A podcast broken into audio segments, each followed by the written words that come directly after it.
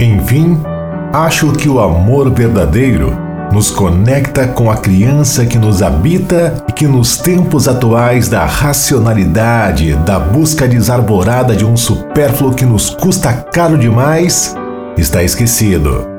Chorando e pedindo para ser ouvido, pelo menos quando estamos mais distanciados de todo este barulho e deste movimento excessivo que nem cabe no tempo.